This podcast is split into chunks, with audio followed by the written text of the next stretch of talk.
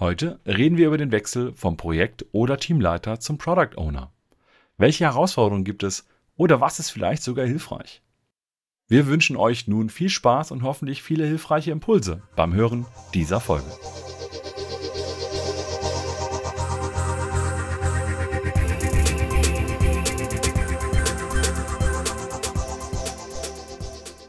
Es gibt viele verschiedene Wege, Product Owner zu werden. Und wir wissen, Organisationen verändern sich im Laufe der Zeit, wollen agiler werden, wollen vielleicht auch mit Scrum oder ähnlichem anfangen. Und dann ist immer die Frage, woher nimmt man die ersten Leute, die die Verantwortung als Product Owner tragen?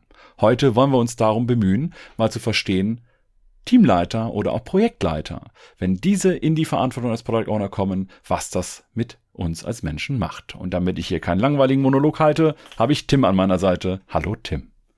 Hallo Dominik. Ich freue mich. noch, mein Lieber, noch. Denn wir werden jetzt über ein Thema reden, das äh, der eine oder andere von uns auch aus der eigenen Erfahrung kennt.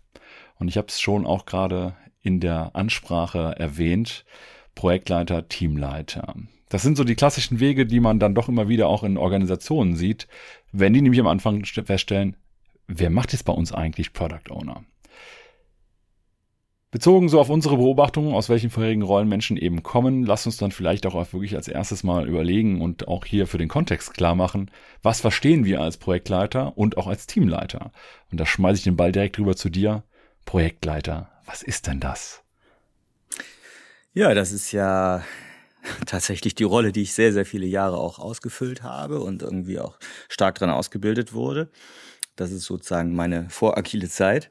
Projektleiter ist im Endeffekt dafür verantwortlich, bestimmte Zielsetzungen zu erreichen. Und das sind dann sachliche Ziele, inhaltliche Ziele, Kostenziele, Qualitätsziele, Lernziele, so ungefähr ist das definiert. Es gibt keine ganz formale Definition dafür, aber du bekommst eben eine temporäre Rolle zugewiesen als Projektleiter, Projektmanager, um einen bestimmten Projektauftrag erfolgreich abzuschließen und Projekt selber ist dann wiederum in der DIN auch normiert, ist eben ein zeitlich befristetes Vorhaben. Das heißt, es ist dementsprechend auch eine zeitlich befristet vergebene Rolle. Das wäre Projektleitung und ja, Teamleitung kannst du vielleicht mal reinwerfen. Ja, Teamleitung sehe ich ja teilweise ähnlich, aber viel stärker auf das Team gemünzt. Das heißt, es geht eher darum, ein Team am Laufen zu haben, ein Team am Laufen zu kriegen. Und dazu gehören dann eben auch so andere Sachen wie beispielsweise Personalentwicklung oder auch Aufbau. Also als Teamleiter muss ich mich darum, weil ich meistens disziplinarische Führungskraft bin, auch darum bemühen, dass die Menschen, die bei mir im Team sind, dass die sich eben weiterentwickeln können, neue Fertigkeiten, neue Fähigkeiten und so weiter, wie auch immer erlangen, aber gleichzeitig auch dafür sorgen, dass wir zum Beispiel neue Teammitglieder bekommen. Das heißt, ganz klassisch Recruitment machen. Naja, und beiden Rollen ähm, ist ja gemeint, dass sie sowohl für die Auslastung der Projektmitglieder oder Teammitglieder verantwortlich sind, also die Projektleitung eben für die über die temporäre Laufzeit und der Teamleiter, die Teamleiterin eben für ja grundsätzlich dauerhaft. Auslastung auf der einen Seite, aber eben auch sowas wie Motivation, Spaß bei der Arbeit, gute Stimmung ne, im Projektteam oder im geleiteten Team. Und ich glaube, das, das gibt schon ein paar Hinweise darauf, wo sich dann auch was äh, unterscheidet zum Produkt, Product Owner. Ja. Was ich ja ganz spannend finde, ist gerade, wenn wir jetzt Projektleiter anschauen, so aus der Historie, die ich auch selber kenne, woran wirst du eigentlich gemessen, dass du ein guter Projektleiter bist? Und ich finde, Projektleiter ist immer du schaffst es, dass dein Projekt quasi zeitlich genau, also zur Frist geliefert werden kann. Also das heißt, ich finde, du hast ja immer sehr starken Delivery-Fokus, wie wir heute sagen. Das würde ich aber auch unterscheiden vom Teamleiter, wo ich immer eher das Gefühl habe, es geht darum, dass du ein gut performantes Team hast, das gut funktioniert im Sinne von, es kann viel auf die Straße bringen. Aber als Teamleiter bist du noch nicht so da drin, was sie auf die Straße bringen, höchstens, wie sie das auf die Straße bringen. Und als Projektleiter dann auch eher, okay, es gibt irgendwelche Anforderungen, die irgendwo herkommen, vom Kunden, vom Stakeholder oder ähnliches und das halt irgendwie mit dem Team umzusetzen, dass es dann Realität wird.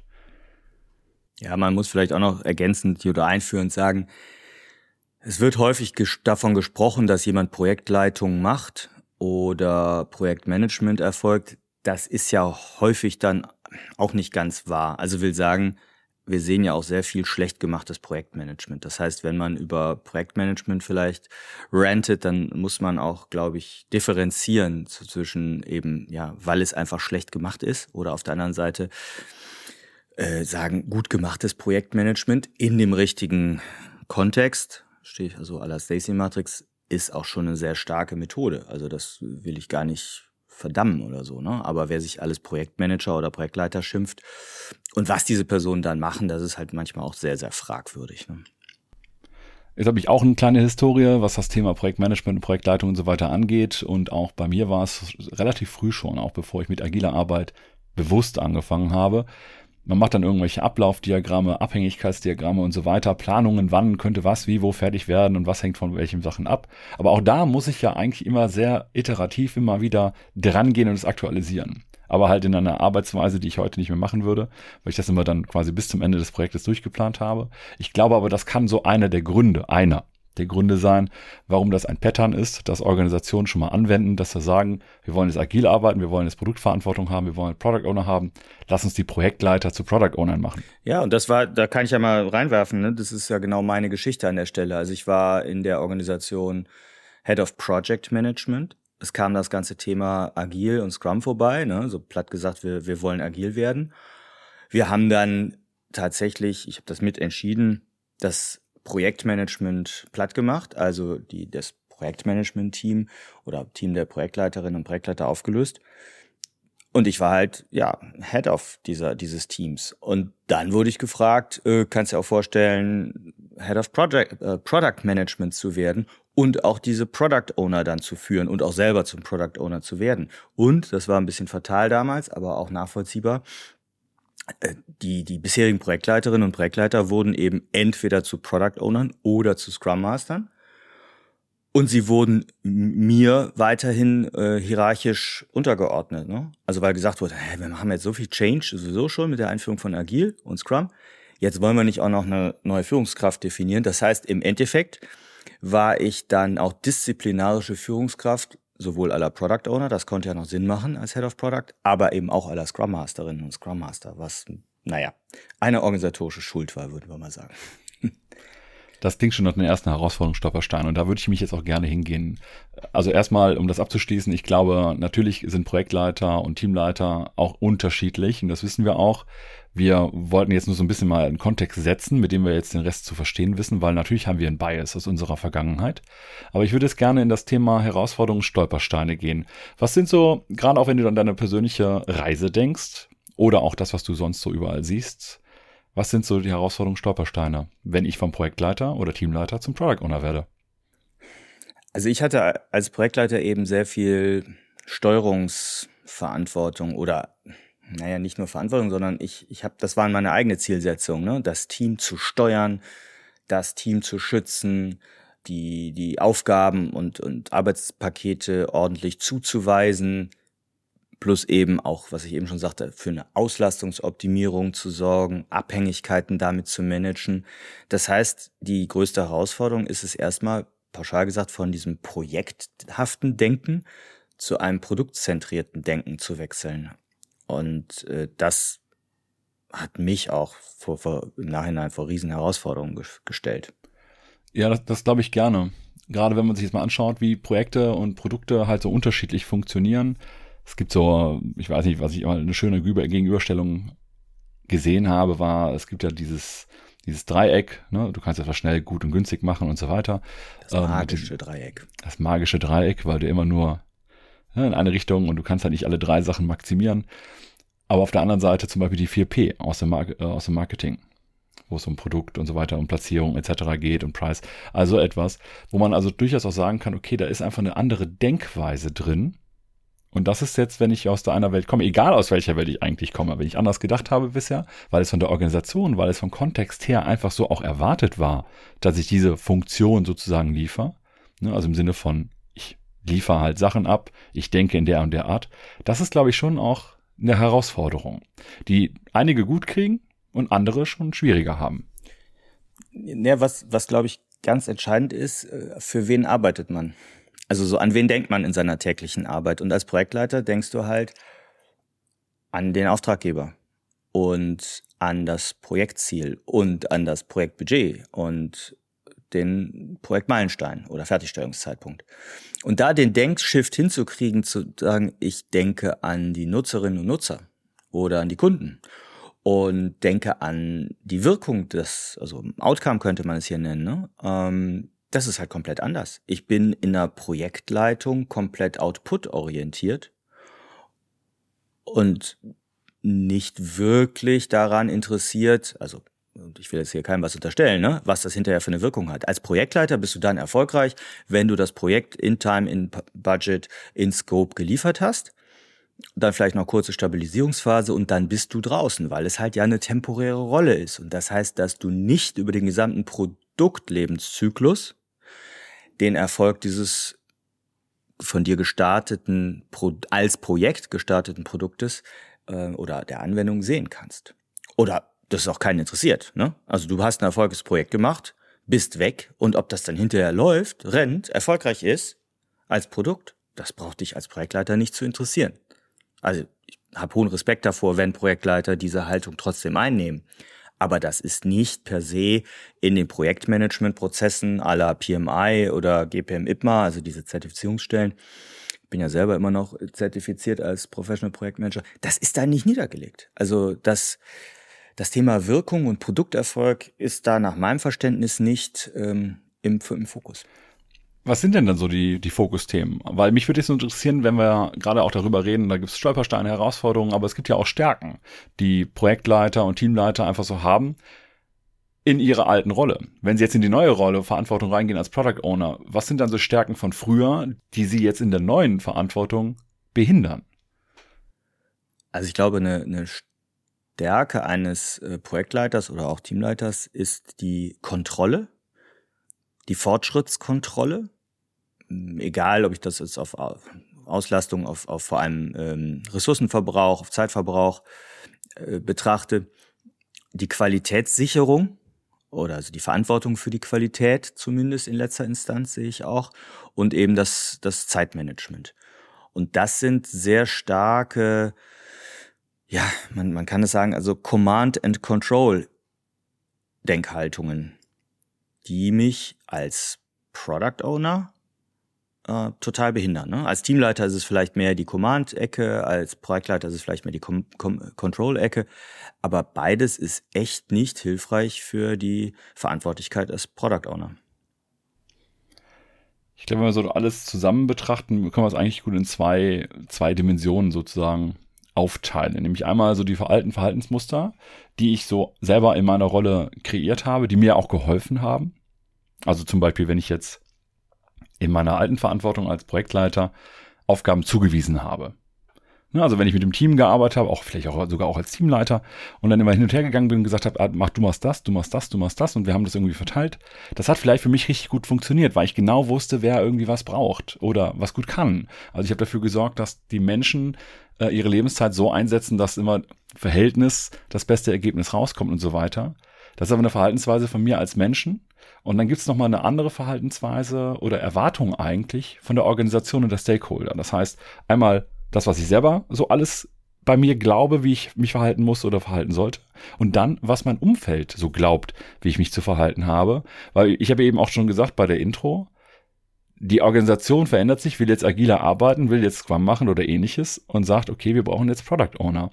Aber natürlich kann ich das jetzt alles an den Menschen festmachen, aber die Organisation muss, glaube ich, auch ein bisschen was umlernen, bisschen was anpassen, weil da sind Verhaltensweisen ja auch, wenn ich zum Beispiel bisher erwartet habe, dass du aus deinem Team das Maximum an Output rausholst. Und jetzt müsste ich als Organisation eigentlich erwarten, dass du das Maximum an Outcome rausholst, ohne dem Team vielleicht immer genau zu sagen, du machst das, du machst das, du machst das. Und das ist dann auch nochmal eine Herausforderung, sehe ich. Ja, das sind in Summe zwei super wichtige Punkte, die du ansprichst. Also der erste Punkt, den du weiter vorne gesagt hast, ist so als Projektleiter, vielleicht auch als Teamleiter, habe ich ja so eine gewisse Rolle als Regisseur. Ähm, ich, vielleicht sogar bis hin zum Marionettenspieler. Also ich takte, wann was passiert. Ein bisschen platt erzählt vielleicht jetzt, ne? Aber ich bin der Regisseur, der dieses ganze Spiel aufführt und kläre, wann wer welchen Auftritt hat und wann wer von der Bühne abgeht, jetzt mal so ein bisschen als Analogie. Und das zweite ist, du sagtest ja, ne, wie, was sind die Erwartungen der Organisation an die Rolle? Und das ist das, was ich ganz extrem selber gespürt habe und auch oft jetzt in anderen Unternehmen schon gesehen habe.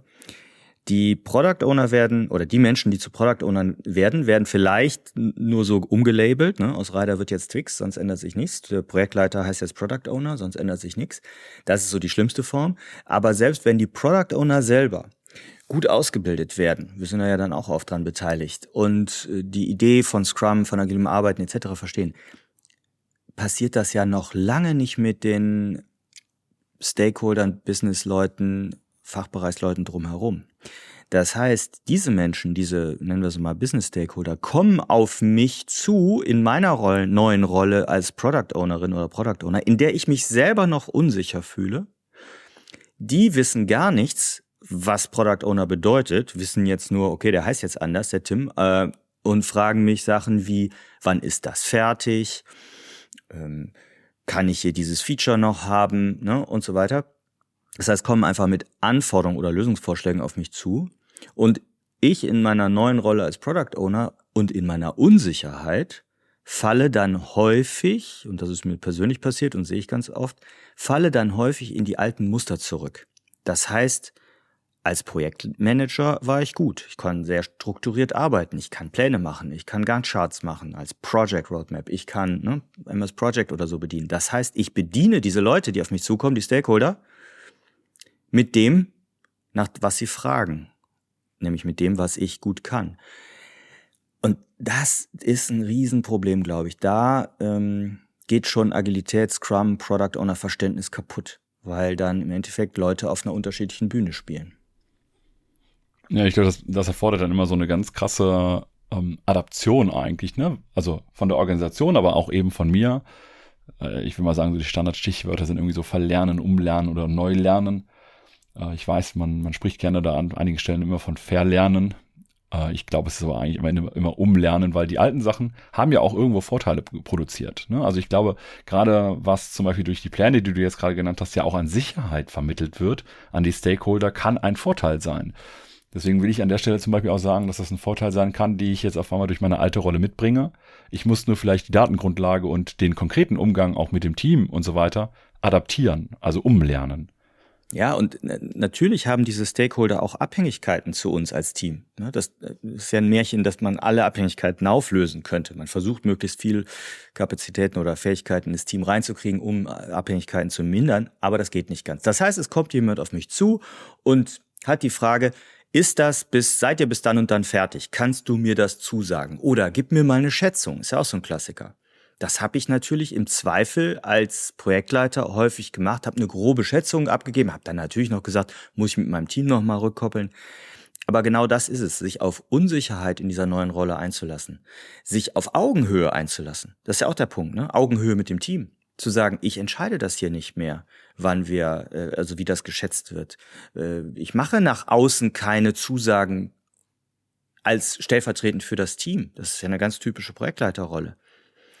Und äh, sich darauf einzulassen, auch auf mutig zu sein, also überhaupt in diesem Bereich von Komplexität und Unsicherheit zu agieren, das hat mir, ähm, hat sich für mich ganz komisch angefühlt und ist mir auch schwer gefallen, weil in einer Projektleiterrolle gehst du ja eher davon aus, dich im Kontext von Sicherheit und Planbarkeit zu bewegen. Und genau das ist ein Riesenunterschied, wenn man wirklich auch jetzt zum Beispiel Scrum wirklich im Bereich von komplexen Problemumfeldern einsetzt. Ja, Unsicherheit ist natürlich, also du versuchst ja immer eigentlich die Unsicherheit innerhalb der, des Systems der Organisation zu reduzieren, indem du halt vielleicht auch die Illusion von Kontrolle und so weiter erzeugst, gerade als mhm, Projektleiter natürlich. und auch als Teamleiter. Und jetzt wird's halt dann auch eigentlich mit dem iterativen Ansatz klarer, wir fahren halt nicht auf zwei Jahre Sicht, sondern wir fahren halt eher vielleicht auf zwei Monate Sicht und wissen noch nicht, was danach kommt, weil das wird sich noch erzeigen. Wir haben zwar einen Plan, das finde ich immer wichtig, nochmal zu betonen. Wir haben zwar trotzdem einen Plan, wo wir vielleicht auch in einem Jahr oder zwei hinwollen, aber wir wissen dann den Weg noch nicht genau und wissen auch, dass wir da noch nicht so viel Zeit investieren wollen, weil es halt Quatsch ist, Zeit zu investieren in die Planung von etwas, wo wir gar nicht wissen, ob wir es genau so machen oder auch nicht. Ja, und wir wissen, dass dieser Plan der letzte Stand unseres Irrtums ist und dass er sich noch ändern wird. Das äh, genau ist halt in der klassischen Projektmanagement-Rolle halt auch nicht so. Klar hast du da CR-Verfahren, also Change Management-Prozesse und so, aber das machst du nicht so häufig, wie ein emergentes Product Backlog durchgewürfelt wird. Ich möchte jetzt gleich so ein bisschen auch darüber sprechen mit dir, wie der Wechsel funktionieren kann oder was da besonders bei hilft, würde aber gerne vorher nochmal auch unter anderem auf einen Aspekt reingehen, den ich vor allem bei Teamleiter nochmal sehe, nämlich das Thema Augenhöhe. Weil bisher ist es eher so, wenn ich jetzt, jetzt war ich selber auch schon Teamleiter, ne, dann hängst du da und bist natürlich durch die disziplinarische Führungsrolle, die du einfach auch hast, in einer anderen Situation als beispielsweise als Product Owner, wo du eben disziplinarisch keine Verantwortung trägst. Dafür hast du da die inhaltliche Verantwortung. Und ich finde dieser Wechsel der Augenhöhe, wenn ich vorher auch dafür da war, dafür zu sorgen, dass mein Team jedes Individuum sich bestmöglich entwickeln kann, dass wir als Team gut ausgelastet sind, dass wir Wert liefern im Sinne von, irgendwer stellt Anforderungen, die setzen wir um. Also wir sind sozusagen ne, Wasserkocher, ne, weil das ist einfach, dann wir können einfach Sachen umsetzen, also etwas. Und dann muss ich auf einmal von der Augen, äh, von diesem hierarchischen Denken auf Augenhöhe zurückgehen. Das äh, finde ich durchaus manchmal sehr herausfordernd. Ja, noch eins kommt hinzu. Das eine ist die Herausforderung für dich selber, von der Teamleiterrolle zum Beispiel in eine Scrum Master oder Product Owner Rolle zu gehen. Aber die, die andere Seite, der andere Blickwinkel äh, gilt ja genauso. Wie gucken denn Menschen auf dich, die bislang in deinem Team, was du geleitet hast, waren, ja? Das war der Tim, der war doch hier der Teamleiter. Und wenn der jetzt als Product Owner was sagt, dann hat das doch Hand und Fuß und ist gesetzt. Jetzt mal ein bisschen überzogen gesagt.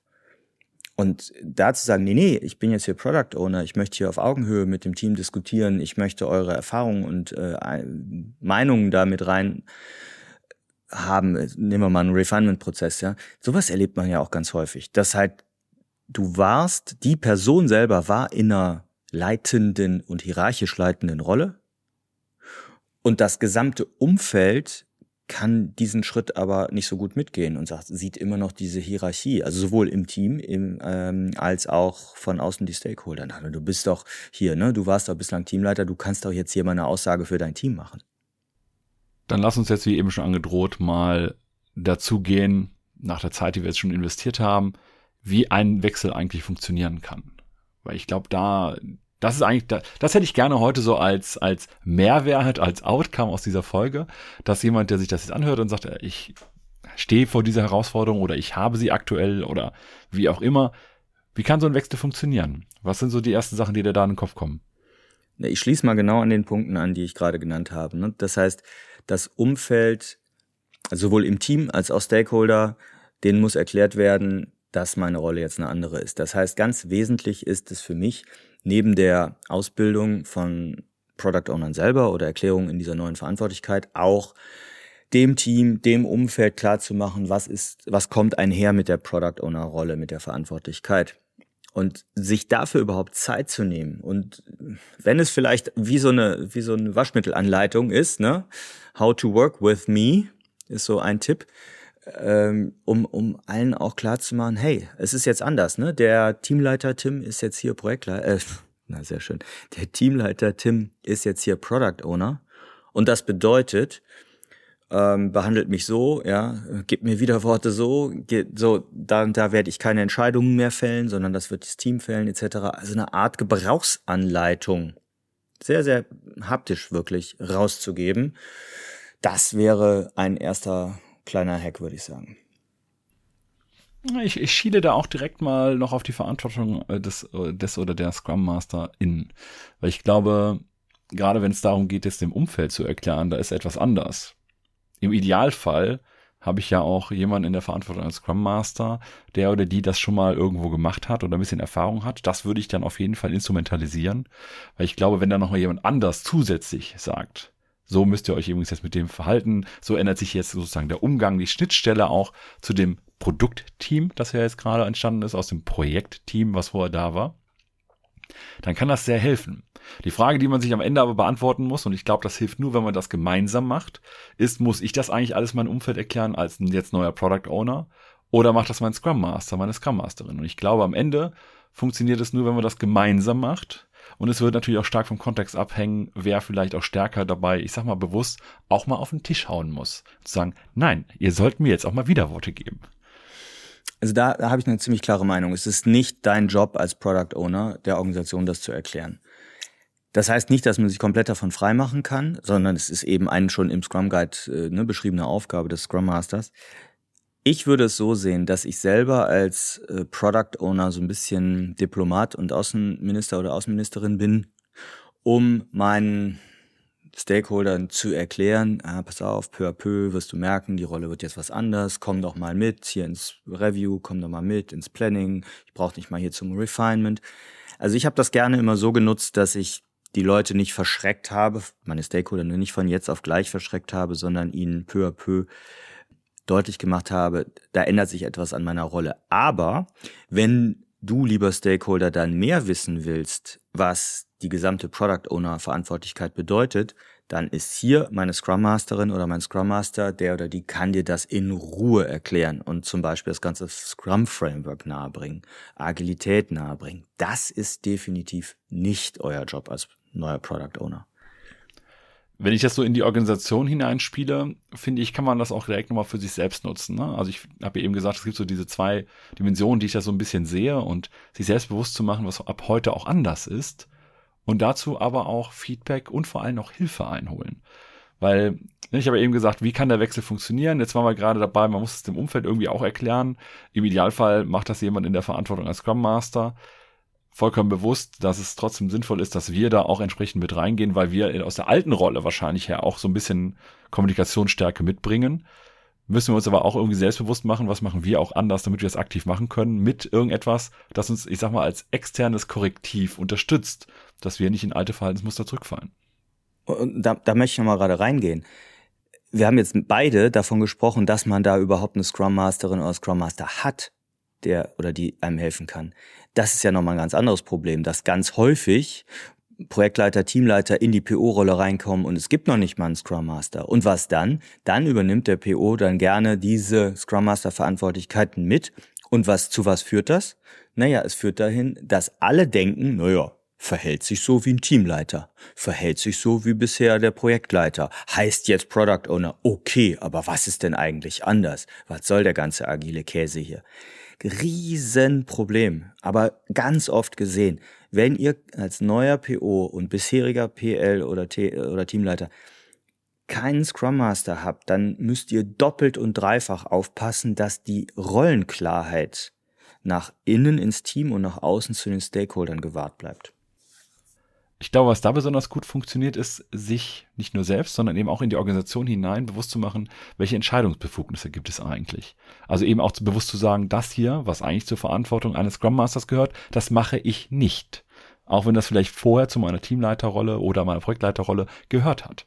Und das kann unter Umständen, du hast das eben so als Waschzettel bezeichnet, das kann sogar dazu führen, dass man das sinnvollerweise an die Tür hängt. Ne? Also wenn man in das Team, in den Teamraum zum Beispiel reingeht oder ähnliches, damit man das sieht. Oder dass man das in irgendeiner anderen Art und Weise visuell transparent macht. Und ja, das kann zur Not, je nach Organisation, auch ein T-Shirt sein, auf dem es dann eben zwei zwei draufsteht. Damit man den Leuten das einfach klar macht, dass es jetzt anders ist. Aber kein Cappy, ne? Ich muss die Geschichte erzählen.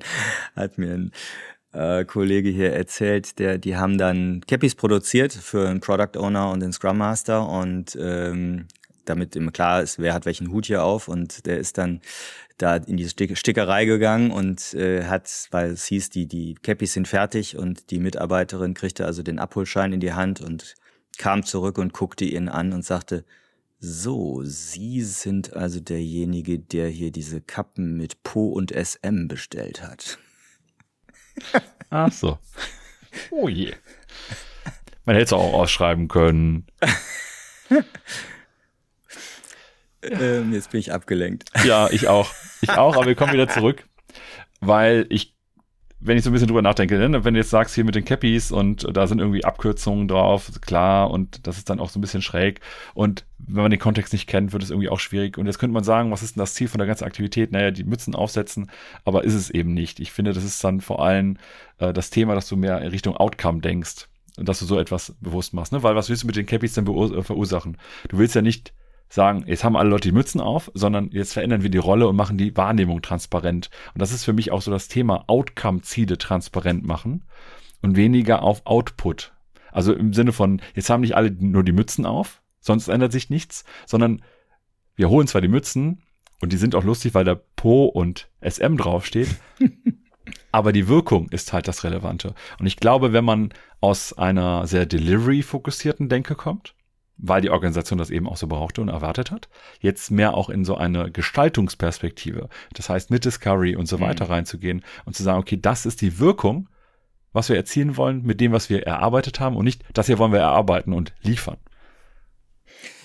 Mir fällt da immer, immer wieder an der Stelle ein, ich glaube, der, der Spruch ist von Markus Andrezak, vom Produktverwalter zum Produktgestalter zu werden. Und das ist äh, genau der Punkt, hin zu der Wirkung zu kommen, wirklich im, im Driver-Seat zu sitzen, lenken zu können und nicht nur Mitfahrer zu sein. Ne? Das geht dann auch hin in Richtung Feature-Broker, wie es Roman Pichler mal äh, äh, gesagt hat, als Extremposition willst du nicht sein. Haben wir hier schon mehrfach erwähnt. Also nicht nur der Story-Schubser, ne, der irgendwie die Anforderungen von den Stakeholdern aufnimmt und ans Team dispatcht. Das das ist viel näher an einer Projektleiter, einer operativen Projektleiterrolle dran.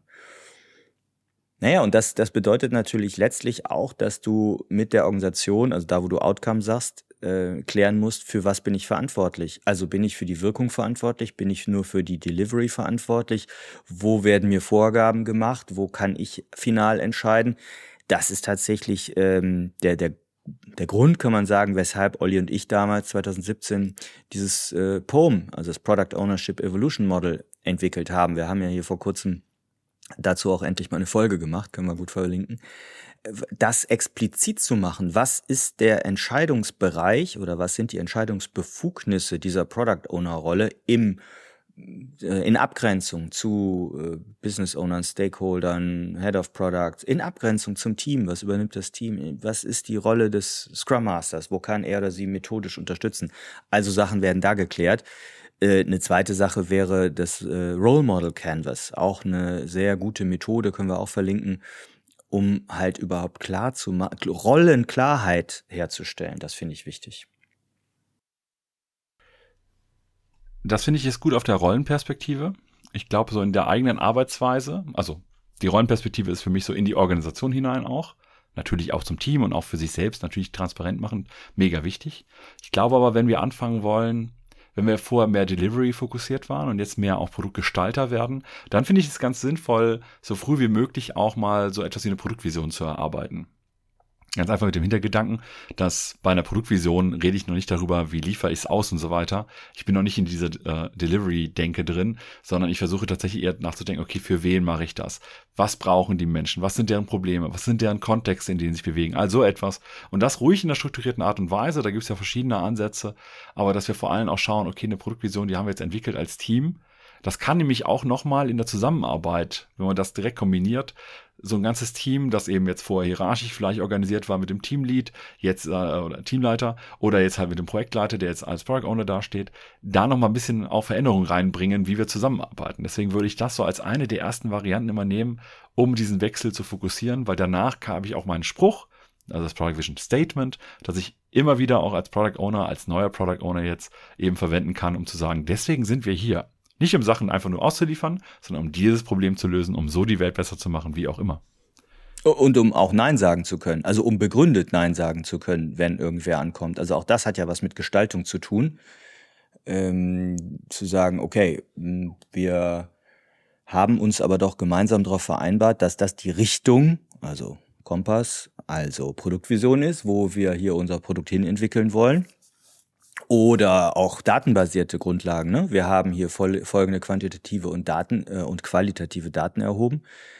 Ähm, schön, dass du diese Lösungsidee hast, lieber Stakeholder, aber da sprechen unsere Daten dagegen. Ich entscheide das anders. Also in diese Entscheidungsbefähigung reinzukommen, rein aus der Ausführungsverantwortung eines Projektleiters vielleicht, ähm, das ist für mich ein ja, wichtiger Schritt. Und das ist natürlich immer die Frage, lässt das die Organisation zu, ne? eine Produktvision zu erstellen und auch wirklich zu leben? Wie viel, ähm, also wir reden ja hier in, im Podcast immer wirklich über die, die Reinform eines Scrum Product Owners. Das ist ja nicht immer so gegeben. Also nur weil eine Organisation die Rolle Product Owner nennt, wird ja noch nicht per se gutes Scrum gemacht. Ne? Also, ob man Scrum macht oder nicht, ist sowieso noch die Frage. Aber das muss man halt klar kriegen. Was ist, ist Product Owner im reinen Scrum-Sinne gemeint oder was ist für eine Erwartungshaltung an die Rolle äh, geknüpft? Sehr schön, ja, das sehe ich genauso. Also auch wenn ich jetzt sage, ich habe eben mehrfach Delivery gesagt und wir wissen, Discovery ist so der andere Teil, wie viel Discovery darf ich hier eigentlich auch machen? Also im Sinne der Organisation, aber im Zweifelsfall auch, wie viel, mit wie viel fange ich mal an und mache das vielleicht auch immer mehr, um mehr über das Produkt als solches und den Kontext und den Nutzern und Nutzerinnen und so weiter zu verstehen. Ich glaube, das ist durchaus sinnvoll. Und wahrscheinlich ist es auch sinnvoll in dem Rahmen, das will ich vielleicht abschließend noch erwähnen, sich trotzdem auch bei dem Ganzen, was wir jetzt gesagt haben, was man anders machen soll, auch nochmal bewusst zu machen. Das kann auch mit dem Team, das kann mit jemand in der Verantwortung als Scrum Master Scrum Masterin auch passieren, sich auch bewusst zu machen, wo bin ich denn auch stark drin? Was kann ich denn jetzt noch mitnehmen aus meiner alten Historie? Zum Beispiel das Thema Stakeholder Management. Und ich glaube, da, da wird dann so ein Punkt, wo ich auch sagen kann, jemand, der das vorher schon gut gemacht hat, in der Verantwortung als Projektleiter oder Projektleiterin, kann das vielleicht eben auch als Product Owner, Product Ownerin besonders gut machen. Aber die neuen Sachen, die sich jetzt halt verändern, die sind mehr die Herausforderungen, aber wir gehen ja nicht komplett blank da rein. Wir haben ja Historie. Und das ist auch, glaube ich, nochmal gut, das im Kopf zu behalten. Das möchte ich unterstützen, weil das ist ja die definitiv auch die Stärke. Also das muss man ja auch sehen, ne? Was bringe ich Positives mit aus der Teamleiter, aus der Projektleiterrolle in meine Product Owner Rolle? Und das ganze Thema erstmal strukturiertes Arbeiten, würde ich mal unterstellen, ist bei beiden Rollen äh, gut ausgeprägt. Also das könnte einer Product Owner Rolle auf jeden Fall helfen. Und genau das Stichwort, was du sagst, Stakeholder Management. Also ich würde nahezu eins zu eins die Stakeholder-Management-Prozesse aus den Projektleiter-Ausbildungen übernehmen und als genauso anwendbar auch für die Product Owner-Verantwortlichkeit sehen. Ist ja auch das, was wir in unseren Trainings zu Stakeholder in unseren Stakeholder-Intensivtrainings und so, da machen wir nicht nur das, ist klar, da haben wir auch andere Sachen, aber äh, die Basis ist natürlich schon das Stakeholder oder die Stakeholder-Management-Prozesse, wie es heißt, aus dem ähm, Projektmanagement, zum Beispiel aller PMI, ne? Projektmanagement Institute. Das ist nach wie vor gut. Und wenn wir schon von gut reden, dann lass uns mal jetzt auch in Anbetracht der Zeit mal auf die Tipps schauen, die wir am Ende immer noch mal ge geben wollen, wie so ein Wechsel von der Teamleitung oder Projektleitung hin zur Product Owner Verantwortung gut funktionieren kann. Auch hier wieder meine berühmt offenen Fragen. Was kommt dir als erstes in den Sinn, wenn es um Tipps geht? Feedback. Also Feedback einholen. Äh, also es ist ja eh wichtig in der Product Owner Rolle ein feedback-zentriertes Arbeiten zu erlernen, auf mein Produkt bezogen. Aber genau das würde ich auch auf mich selber beziehen. Kann man ja fast schon wieder die Referenz zu der ganz frühen Folge mit dir hier ähm, sich selber, ne? Ich, wie war die Folge? Sei dein eigenes Produkt. Genau, sei dein eigenes Produkt. Äh, super Folge das kann man ja hier auch übertragen. Und im Endeffekt heißt das, nochmal zurück auf Feedback, machen Review der Rolle. Also sprich mit dem Team und mit dem, den Stakeholdern darüber, wie deine Rolle gesehen wird. Mach sowas wie klassische 360-Grad-Feedbacks. Kläre nach außen, was deine eigene Erwartung an deine Product Owner Rolle ist, wie unsicher du vielleicht auch bist. Das würde ich, ist ein ganz wichtiger Punkt nochmal.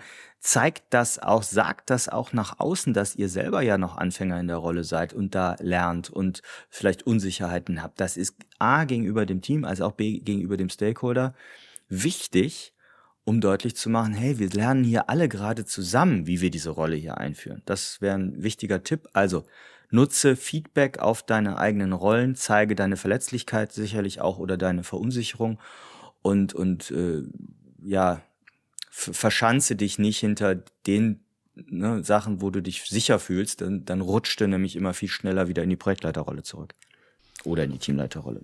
Ich vermute, dass das besser funktioniert, zumindest auch aus meiner eigenen Historie. Wie bereits gesagt, ich habe da immer einen gewissen Bias, wenn ich mir Verbündete hole. Also, du hast es eben schon gesagt, mit sei dein eigenes Produkt, da nutze ich halt gerne Feedback-Provider, diejenigen, die mir Feedback geben. Und das sind nicht unbedingt meine Freunde. Ne? Also das sind nicht die Leute, mit denen ich auch nach der Arbeit noch groß essen gehe oder mit denen ich auch privat super viel mache, weil die geben mir eine, anderes Art, eine andere Art Feedback. Das will ich vielleicht gar nicht haben, weil das Klar will ich das haben, ne? Das ist meistens positiver. Aber ich möchte ja schon auch Feedback haben, mit dem ich arbeiten kann. Und deswegen, das meine ich mit Feedback-Providern, aber gleichzeitig wird er eben auch Verbündete suchen. Das kann, wenn man Glück hat, jemand in der Verantwortung als Scrum Master, Scrum Masterin sein. Das kann aber auch zum Beispiel jemand anders aus, den, vom, aus dem vorgesetzten Kreis sein, eine andere Führungskraft. Das kann aber auch jemand sein, der einfach, äh, der oder die einfach aus der Historie der Organisation, in der Organisation ich sag mal so ein bisschen, bisschen Meinungsmacher sein kann oder ähnliches. Also Promotoren, wie man so schön sagt, mhm. ne? Promotoren. Und vielleicht suche ich mir solche Leute eben auch bewusst da, dazu, dass sie mir helfen, meine geänderte Rolle, meine geänderte Verantwortung in die Organisation hineinzutragen, damit die sozusagen als Multiplikatoren nochmal dienen. Ich hätte noch einen weiteren Tipp, der mir gerade einfällt. Also gerade wenn man so auf Feedback guckt und, und die Scrum-Elemente auch nutzt, dann ist natürlich genau die Retrospektive der Ort, wo wir ein Feedback oder eine Betrachtung der eigenen Zusammenarbeit haben. Und zumindest die Zusammenarbeit von mir als Product Owner mit dem Team sollte ich doch auch mal zum Thema einer Retrospektive oder regelmäßig äh, Thema von Retrospektiven machen. Also holt euch hier auch den Scrum Master an eure Seite und sagt, ich bin hier selber unsicher in der PO-Rolle, lasst das mal reflektieren. Äh, oder vielleicht, ich bin auch unzufrieden, so wie die Teammitglieder mich hier behandeln, äh, weiterhin als Teamleiter oder als Projektleiter, äh, ich möchte die Hierarchie rauskriegen, das müssen wir mal in der Retro richtig auspacken, was meine Erwartung ist und wo ich selber auch noch unsicher bin. Das wäre nochmal so ein abschließender Tipp. Dann haben wir ja heute wieder, wie ich so gerne sage, ich weiß, ich habe meine Floskeln, einen schönen Ritt gemacht durch das Thema Teamleiter, Projektleiter in rüber zum Product Owner. Wenn ihr selbst Erfahrungen in der Rolle, in dieser Situation, in diesem Change gemacht habt, meldet euch gerne und lasst uns auch gerne mal drüber sprechen. Wir freuen uns ja auch immer, wenn wir an dieser Stelle Erfahrungsberichte mit euch teilen können.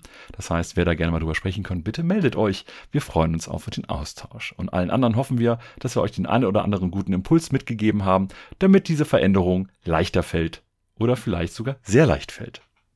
Zumindest haben jetzt alle Bilder im Kopf von Cappies, die gehen nicht so schnell weg.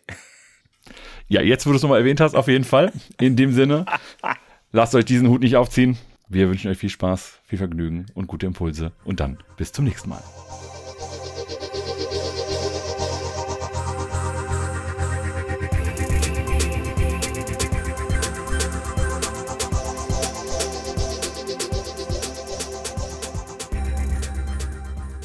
Für weitere Informationen rund um Veröffentlichungen und Events der Produktwerker folgt uns auf Twitter oder besucht unsere Website unter produktwerker.de.